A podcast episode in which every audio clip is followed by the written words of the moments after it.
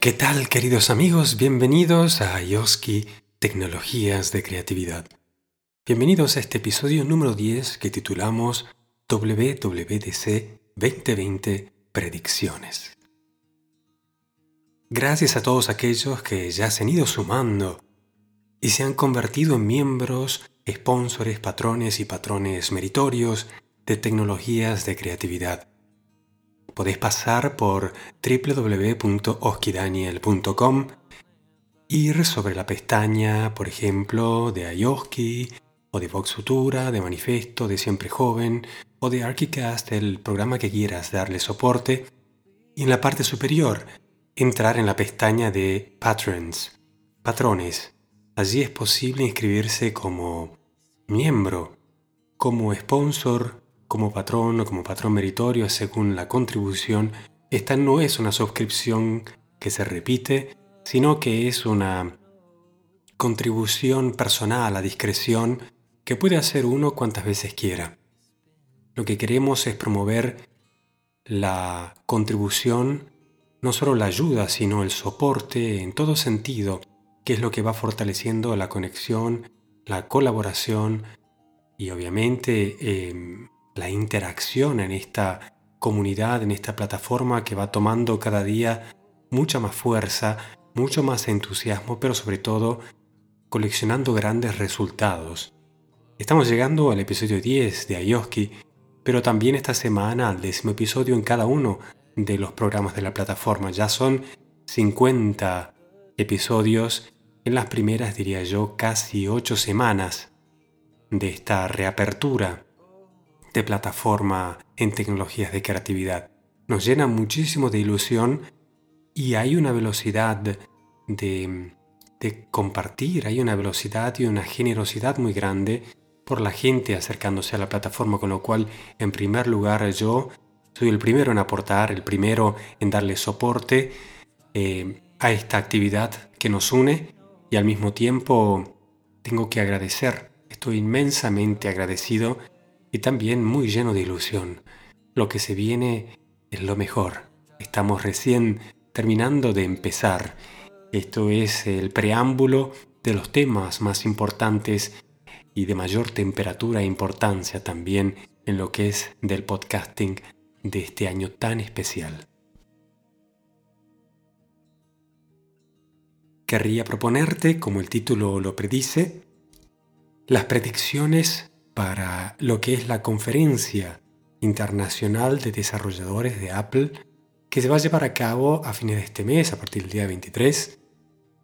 que por razones que todos conocemos de esta pandemia global, va a ser por primera vez de manera virtual. Vamos a poder seguir lo que va a ser la presentación, la apertura de este congreso en directamente desde nuestras casas, pero después los desarrolladores, los programadores, ingenieros, diseñadores, van a poder participar a las clases, a todas las que son las charlas y los talleres que siempre han hecho durante una semana en este Congreso Internacional, va a ser por primera vez de manera virtual. Mucho se discute sobre qué efecto pueda llegar a tener esto si no pone en peligro gran parte de la cultura alrededor de Apple que sucede una vez por año en Cupertino, en San José o en San Francisco, en el lugar donde hayan hecho el WWDC y que ha sido punto de encuentro no solo de desarrolladores, de programadores, de ingenieros, de diseñadores, sino también de podcasters, de periodistas, de fans, de gente que estudia quizás más bien el aspecto económico, el marketing, pero sobre todo la cultura que se ha desarrollado en torno a la empresa que en aquellos años, digamos, este, de pioneros, solía, reunirse en el gran congreso de Macworld, que hoy ya no existe. Mira vos, ya llevamos varios años sin Macworld. Pero el WWDC se ha convertido y sobre todo, desde que tenemos iOS, en un punto de encuentro fundamental para toda la que es la comunidad y la cultura alrededor de Apple. Lo que pueda presentarse este año también dentro del ah, marco de este contexto es muy importante porque estamos en un momento de elevada transición donde tenemos cinco sistemas operativos paralelos, es decir, el de la Mac, el Mac OS, el del iPhone, que es el iOS, el del iPad, que es el iPad OS, y después tenemos obviamente el del reloj del Apple Watch, que sería el Watch OS, y el del Apple TV, que sería el TV OS. Son cinco sistemas operativos en paralelo que conforman este ecosistema de software que lleva una gran tradición basada en OS X, que tiene sus entrañas genéticas en lo que fue Next Computers y que tuvo también su inicio filosófico en la Macintosh de los años 80. Vamos a ir viéndolos entonces uno por uno y te voy dando más o menos lo que se está escribiendo a nivel periodístico en lo que es periodismo de tecnología de consumo, de diseño, también en el mundo de los desarrolladores y en el mundo también de los usuarios que se expresan a través de los podcasts. ¿Cuáles son los puntos más deseados, más esperados y con mayor probabilidad de que vaya a anunciarse como parte de los nuevos software o sistemas operativos que se vayan a presentar eh, a fines de este mes. Empecemos entonces con el sistema operativo de la Mac, el Mac OS. Una de las cosas más deseadas para todos los sistemas operativos, eh, digamos, de usuario directo, es decir, Mac OS, iOS y iPadOS, es el famoso Copy Clipper, que será como una especie de agendador de cosas que uno copia que después puede pegar donde quiera y cuantas veces quiera, sin que ese comando se cancele cada vez de nuevo. Tener en algún lugar de la interfase del sistema operativo una especie de bloc de notas que tenga una colección de todos los enlaces o textos o fotos o cualquier tipo de material que hayamos copiado, ya sea de algo que estemos leyendo o viendo, de manera que después podamos pegar a discreción esto para lo que es el trabajo del día al día, para lo que es también la cultura ahora del compartir en las redes sociales, se vuelve indispensable para que el verdadero multitasking y el control del tiempo pueda suceder. Si no, uno tiene que cada vez que copia algo ir directamente a esa aplicación, a ese contexto donde quiere pegarlo y pegarlo y terminar esa acción para después poder ir y copiar otra cosa. Existen aplicaciones que permiten precisamente esto, pero aquí estamos hablando de una integración más hacia, digamos, la integridad del sistema, que lleve también una sincronización por detrás que permita que lo que he copiado en la Mac lo tenga en el iPhone o en el iPad, cosa que haga, digamos, el trabajo y la transición de un sistema operativo al otro, de un contexto a otro, mucho más fácil. Esto es entre los primeros 10 deseos más grandes en todas las categorías. Programadores, desarrolladores, ingenieros, podcasters, diseñadores y también consumidores en la mayor parte de los contextos, culturas y países del mundo. O sea que estamos llegando a un ítem muy pero muy deseado, del cual pero no tenemos evidencias de si Apple va a sacarlos en esta próxima versión inminente, pero podría llegar anunciarlo a fin de mes. La próxima predicción es la famosa tan deseada modificación de la ventana de Today, Today o Hoy en español, que es la que se desliza de izquierda a derecha cuando uno mueve la mano sobre el trackpad de izquierda a derecha y hace entrar, digamos, una ventana mm, que se sobrepone al escritorio que tenemos en pantalla y es una, es una pestaña que nos muestra información de notificaciones de las distintas aplicaciones que estamos usando y también nos muestra, digamos, un conjunto de widgets o de utilidades que podemos ir agregando eh, como un reloj, eh, distintos relojes de, distintas zonas del mundo, entradas rápidas para poner en aplicaciones datos, pero realmente no tiene la misma versatilidad que solía tener cuando teníamos, digamos, un escritorio exclusivamente dedicado a widgets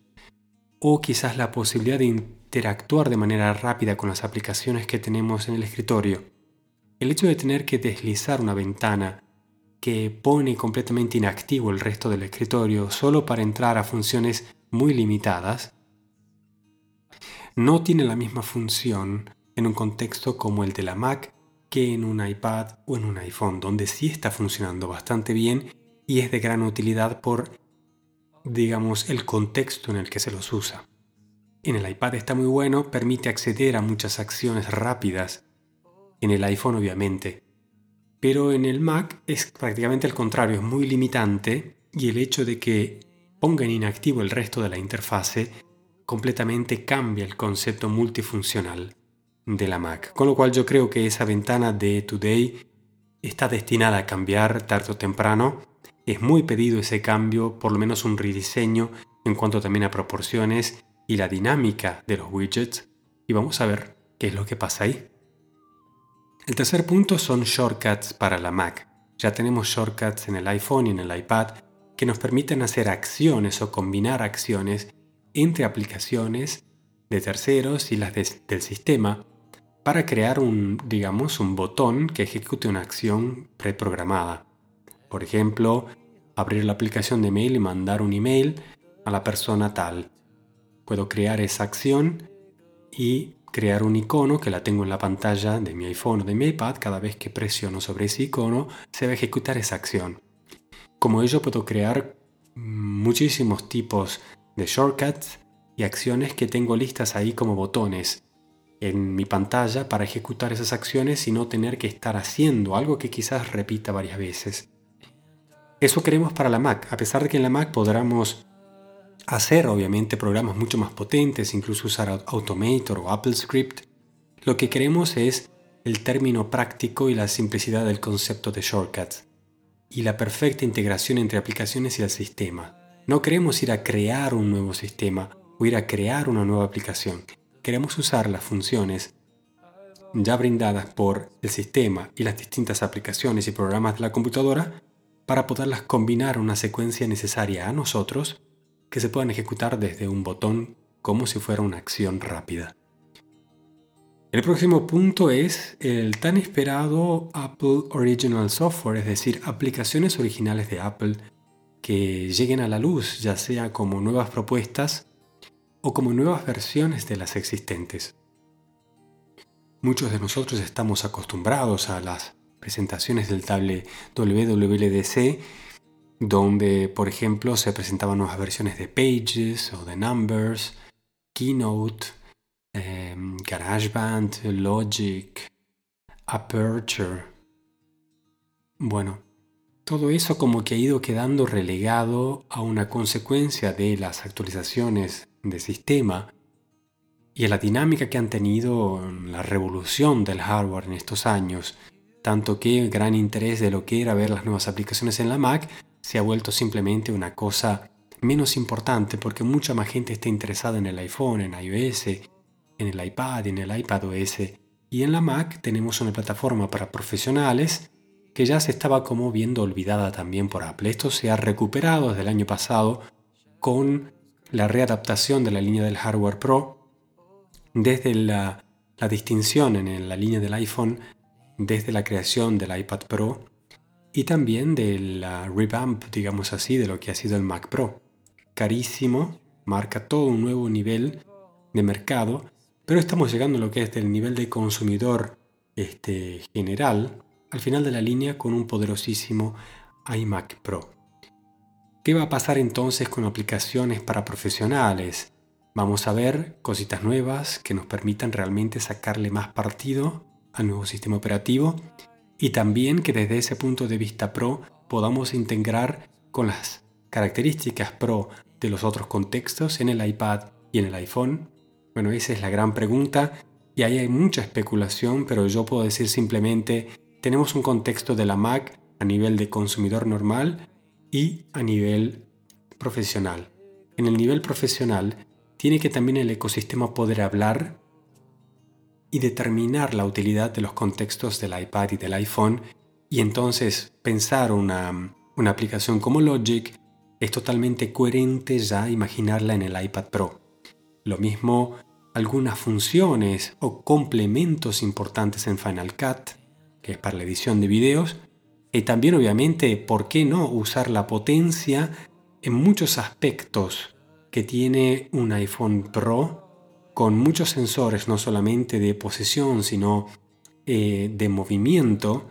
y una poderosísima cámara. Yo imagino que para aplicaciones, por ejemplo, de animación, de realidad virtual, donde además también quiero hacer modelado en 3D, si yo, por ejemplo, creo una animación y quiero moverla, podría usar el mismo iPhone conectado ese programa en la Mac para animar esa figura, por ejemplo. Eh, o usar un iPhone para moverla sobre una maqueta de arquitectura para mostrar, digamos, cómo se vería el video si, si he hecho una maqueta, digamos, de una ciudad, para mostrar en realidad virtual o en video desde un programa que esté editando en una Mac Pro, por ejemplo. Yo creo que el software que empiece a usar el ecosistema de los distintos contextos, pero a nivel profesional, llama mucho la atención y va sobre todo por el lado de la realidad virtual. Pasamos entonces a lo que sería el iOS para el iPhone. El primer ítem de la lista sigue siendo Copy Clipper, es decir, tener ese blog de nota donde uno pueda copiar todas las cosas o pueda poner todas las cosas que copia de manera automática, es decir, no es que uno tenga que abrir un blog de nota e ir a pegarlo ahí, sino que simplemente cada vez que uno copie un enlace, una foto, un archivo, esté como en una lista automática del sistema, que yo puedo bajar una lengüeta en cualquier lugar y tenerlo, o simplemente hacer doble clic y así como tengo copiar, pegar, eh, mandar esto, mandar aquello, compartir, que también tenga el copy clipper donde me aparece la lista de las cosas que yo he copiado. Sería un modo de aplicarlo, pero yo creo que Apple puede llegar con una inventiva aún mucho más particular para lo que es la aplicación de un copy clipper integral, no solo para macOS, sino también en iOS, en tiempo real usando iCloud. Esto sería espectacular. Puede acelerar muchísimo el trabajo también de colaboración. Muchísimo. Imagínate cuando hay gente trabajando junta, escribiendo eh, artículos, eh, texto, investigación. Si esto se aplica también a archivos por ejemplo, de audio, foto, video, si estamos pensando en enlaces, cuando se hace investigación, se hace colaboración, el hecho de poder compartir y tener un archivo central en tiempo real es algo de que ya se puede hacer usando una estructura mucho más clásica, pero estamos siempre entonces en copiar y pegar un ítem a la vez, una acción a la vez. Yo lo que estoy hablando aquí es simplemente una colección que se puede generar de manera exponencial y que se pueda compartir de manera exponencial. El próximo ítem para mm, iOS sería Siri. Siri, en un contexto como es el iPhone, tiene que un poquito reinventarse. No estamos solo hablando de la capacidad de Siri para comprendernos, que ya es un punto crítico y espero que se mejore. Yo creo que con el tiempo en algunas regiones e idiomas está llegando una digamos, a una etapa de estabilización, de estandarización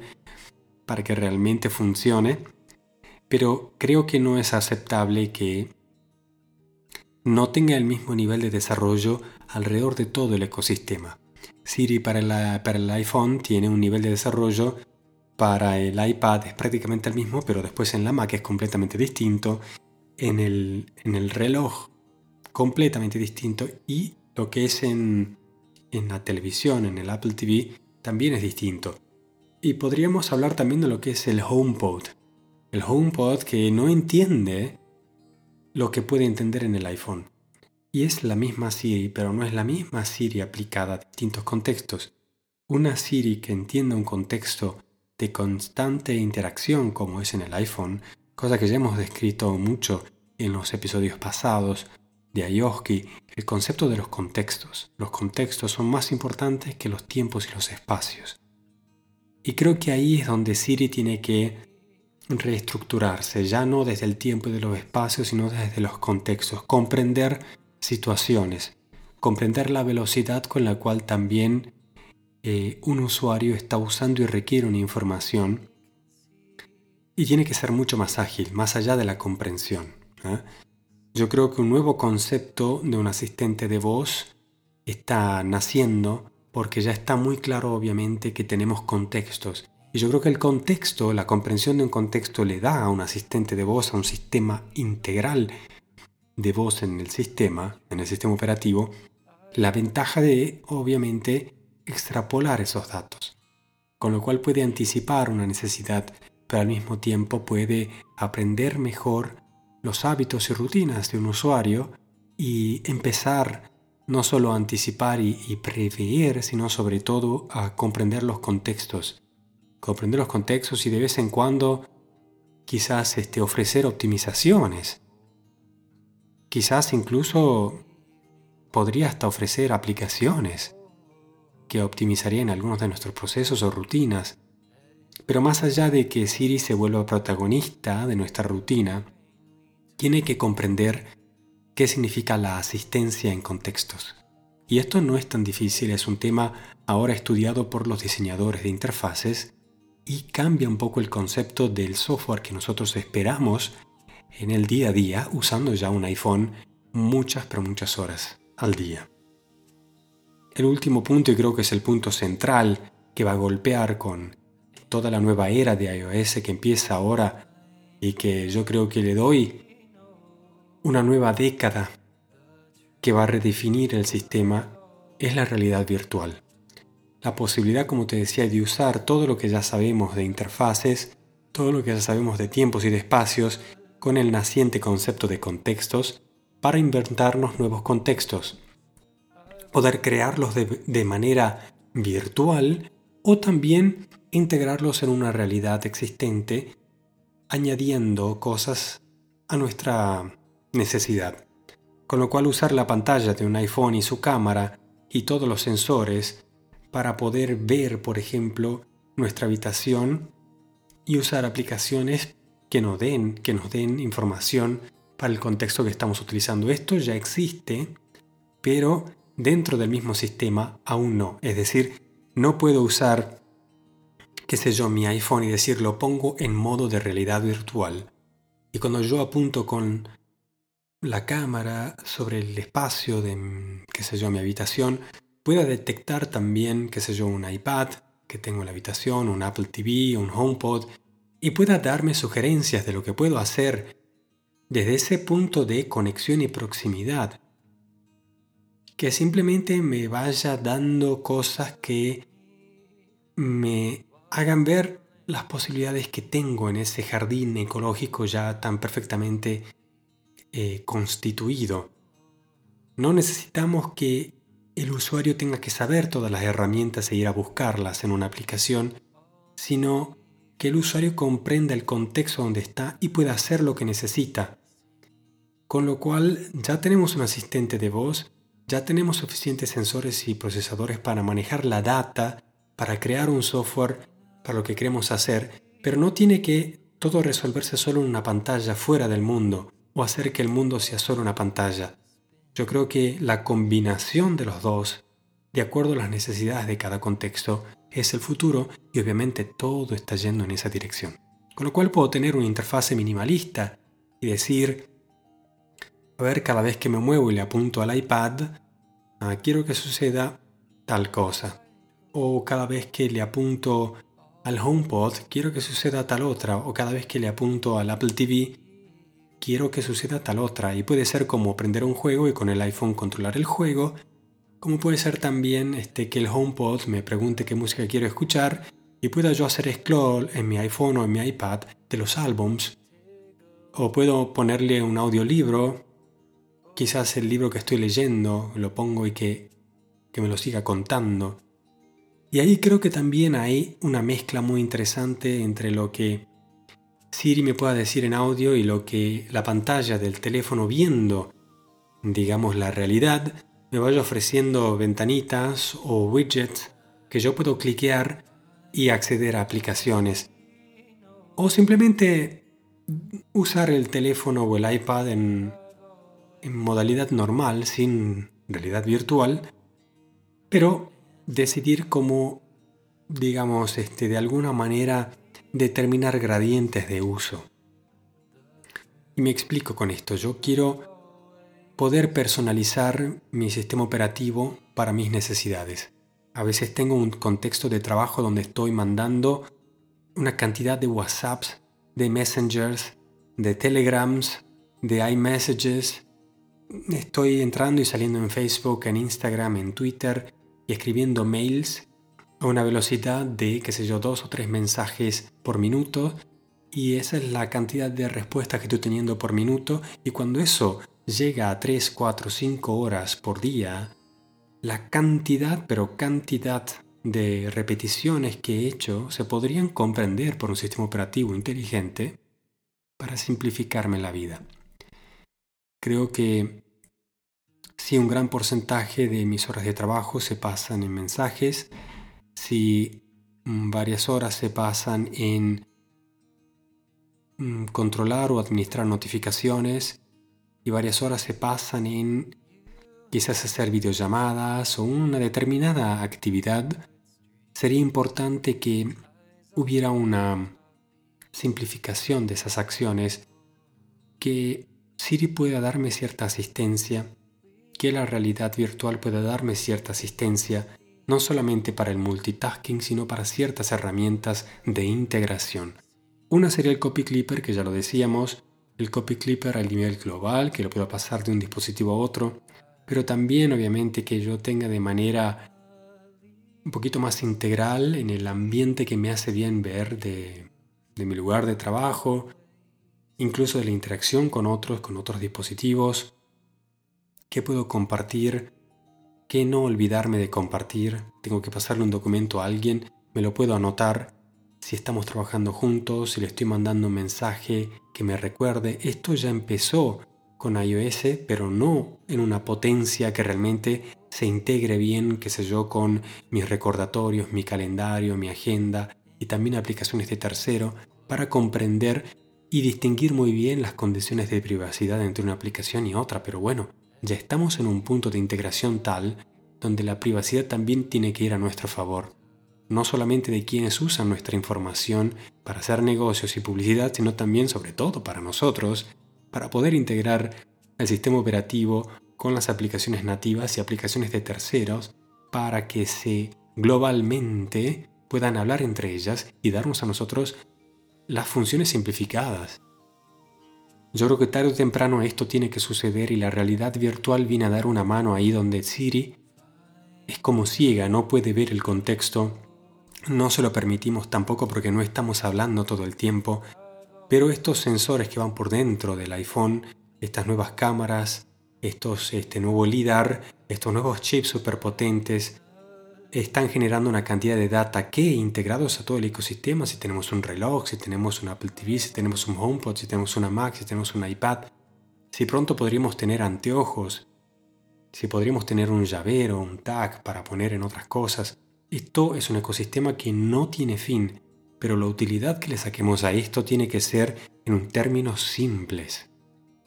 Y tiene que este sistema simplificarnos la cosa y no simplemente darnos más opciones que nos sigan consumiendo la energía y la atención que tenemos disponible.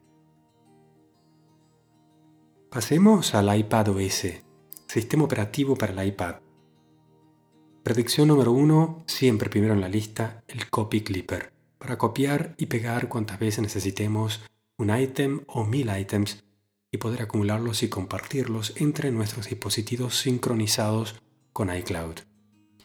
El segundo punto es un poco una remodernización del multitasking, la multitarea. Esto está generando un poco de polémica porque obviamente el multitasking es relativamente nuevo en el iPad,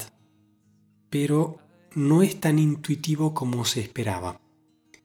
Hay muchas situaciones donde pasar de un escritorio a otro se vuelve conflictivo o quiero desarmar un escritorio para reemplazar una de las dos aplicaciones que tengo en pantalla compartida y simplemente no puedo, tengo que desarmar ese espacio de trabajo y volverlo a armar. También hay muchas situaciones donde algunas aplicaciones no dan soporte o no se pueden dividir en dos. Y hay muchas aplicaciones donde queremos tener muchas ventanas y el hecho de poder cerrar una ventana o cerrar toda la aplicación se vuelve confuso y difícil de administrar o mover. Si tengo, por ejemplo, la aplicación de notas abierta y creo 10 notas y quiero tener cada nota en un espacio distinto, donde en una lo comparto junto con, qué sé yo, la aplicación de música para poder hacer notas sobre una canción en particular. En otro espacio quiero tener la una nota junto con, eh, no sé, Safari, desde donde estoy viendo las letras de esa canción. En otro espacio quiero tener otra nota junto a, qué sé yo, mi diario personal de, de OneNote. Bueno, OneNote no me permite este, dividir la pantalla, por ejemplo, con lo cual no lo podría hacer. Pero si quiero ir y cerrar una de esas notas o quiero cerrar toda la aplicación de notas, pierdo esos espacios que tenía. Como así también, si quiero solo cerrar una, no va a ser tan fácil. Esto, obviamente, si voy y me dedico a cada espacio de manera particular, no tiene su mayor problema, pero haciendo esto muchas veces y muchas horas al día, creo que es interesante por una semana o dos, pero después se vuelve algo muy poco práctico, digamos, y va en contra del concepto fundamental del iPad de, tener focus en una cosa, con lo cual uno podría necesitar un multitasking sobre todo para rapidito tener la información que necesita de otra aplicación. Y sí, de vez en cuando crear un espacio juntos, pero entonces en ese caso poder mantenerlo y poder hacerle personalizaciones a ese espacio, más allá del simple hecho de dividir pantalla. Otra cosa que es muy pedido y sobre todo por los productores de contenido es el audio control, el control completo del audio en el iPad. Poder decir por dónde queremos que entre el sonido, es decir, si tenemos conectado con el iPad un micrófono a través de USB-C y tenemos pero también, por ejemplo, unos cascos con micrófono integrado con Bluetooth. Y también el iPad tiene su propio micrófono integrado, yo podría decirle, bueno, yo creo, yo quiero que en esta aplicación, por ejemplo, cuando esté haciendo un Zoom o cuando esté haciendo un Skype o un FaceTime, quiero que mi voz o quiero que el sonido entre por los cascos que tengo, que son de Bluetooth, que es el canal Bluetooth. ¿Ok? Y quiero, pero que se escuche por estos parlantes, eh, qué sé yo, por el HomePod que tengo en la habitación tal. Esto es muy interesante porque nos permite integrar y comandar audio que ya se puede hacer desde la Mac, pero en este caso podríamos hacerlo con el contexto del iPad, que es un contexto eh, de focus eh, mucho más em, interesante para algunas actividades. Nos permitiría mucho grabar podcast y poder hacer entrevistas desde el iPad nos daría también la posibilidad de experimentar con el paisaje sonoro, con el paisaje acústico, quizás de una nueva manera. Esta capacidad de controlar las entradas y salidas de audio, como también para poder poner efectos, no se puede hacer de manera nativa en el iPad, con lo cual hay que agregarle siempre un, un dispositivo extra, una tarjeta de sonido con el cual podamos nosotros de alguna manera manipular eh, el sonido entre medio para después hacerlo llegar al, al iPad de una manera, digamos, uniforme, pero ya todo hecho. O hacer toda una post-edición que, digamos, es posible, es coherente y todo lo que queramos, pero lo que estamos buscando es la interacción. Por ejemplo, cuando hacemos una llamada por Zoom, por Skype y poder grabar las dos partes de la conversación para después editarlas, cosa que se puede hacer con la Mac y en el iPad aún no. Esto es algo muy deseado y esperemos que sea una realidad, por lo menos que se vaya a anunciar que va a empezar el desarrollo y que lo vayamos a tener en algún momento en el futuro cercano. Creo que el punto siguiente es algo que ya he mencionado y es la realidad virtual y las aplicaciones profesionales en el iPad. Por ejemplo, lo que podría ser la integración para animaciones en aplicaciones o programas profesionales de video, de creación de animaciones en la Mac, como también como podrían ser este, nuevas herramientas incluso de la suite de Adobe. Imagino, por ejemplo, Photoshop, del hecho que podemos usar un Apple Pencil con una interfase touch en el iPad Pro nos daría más posibilidades incluso de las que tenemos en una Mac, porque podríamos empezar a trabajar con gestos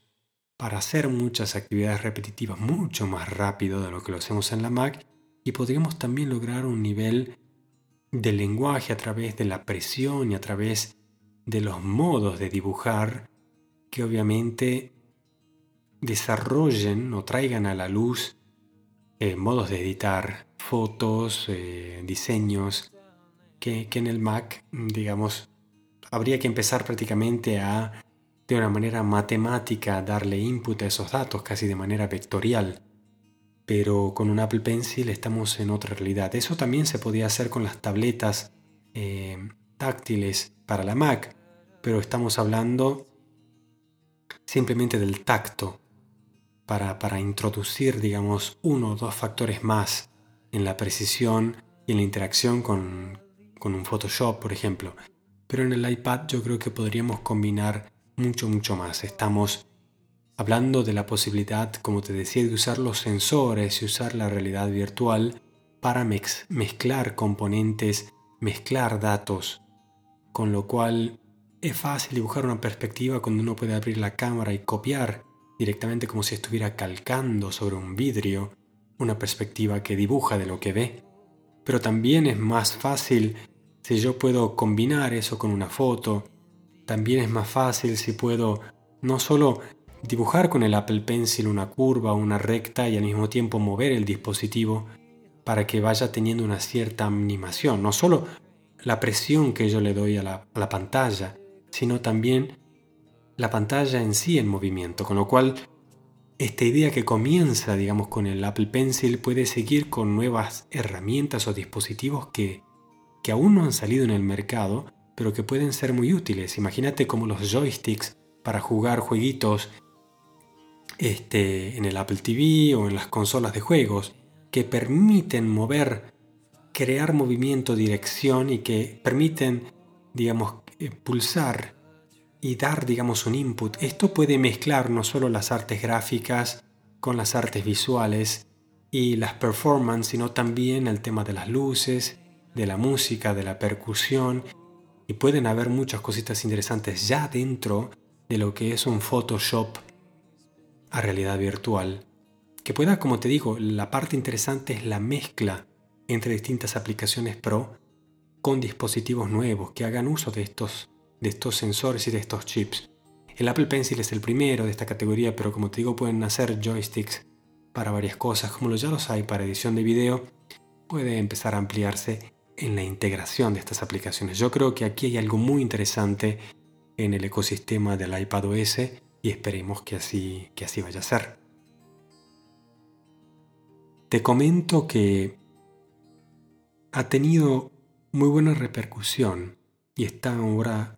todavía disponible la primera edición especial de pinturas para el nuevo milenio impresas en Canvas, pinturas que hice hace dos décadas ya, cuyos originales están custodiados y expuestos en mi ciudad natal, en Argentina, pero que hemos creado una edición impresas en Canvas, es decir, uno recibe en casi igual un cuadro del formato no tan enorme como el original, pero muy adecuado a casi todos los ambientes con este estilo, digamos, de colores y de formas, impresas de alta calidad y disponibles en todos los países del mundo. Tenemos una fábrica en Europa, otra en Estados Unidos y ya hemos testeado que el sistema logístico funciona incluso en estos momentos difíciles para que el envío llegue en cuestión de días a cualquier parte del mundo. Por un precio muy asequible es posible comprar eh, uno o varios de esta primera edición especial que cuando se agote vamos a ver de sacar una segunda y una tercera quizás en otro formato y también con otro precio, pero los primeros que van llegando este, serán aquellos este, aventajados ¿no? por esta primera edición. Me llena muchísimo de ilusión porque esto a pedido de muchos eh, de ustedes viene a representar algo en común, ¿no? Más allá de lo que fuera